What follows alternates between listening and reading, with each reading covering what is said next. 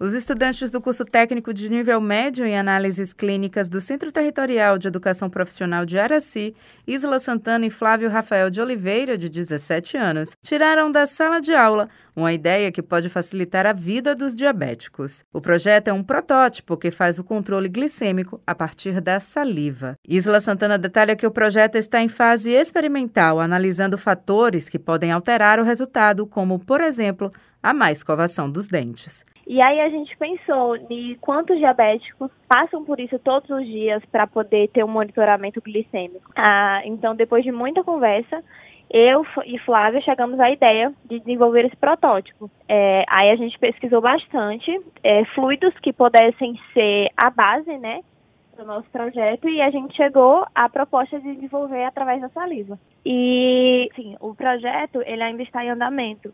A gente precisa primeiro fazer algumas mapeações de algumas variáveis que podem influenciar. Ou a gente pretende futuramente desenvolver mais o projeto e, através de parcerias e de apoios comerciais, é, comercializar. O projeto, premiado na nona FECIBA, é orientado pela professora Patiele Cabral, que resolveu compartilhar com os alunos a experiência da avó diabética. Ela explica que, além de menos invasivo, o protótipo é uma alternativa mais barata. A ideia é desenvolver um protótipo não invasivo, ou seja, tentar, ao invés do paciente, né, a pessoa diabética que faz esse controle glicêmico de forma diária, ao invés de ele fazer as funções capilares, né, para retirada de sangue, fazer esse monitoramento é, da quantidade de glicose, é, utilizar saliva no lugar que seja né, menos, menos doloroso, ao paciente e que seja assim um protótipo de um custo acessível né, para todas as classes, que todos possam ter esse,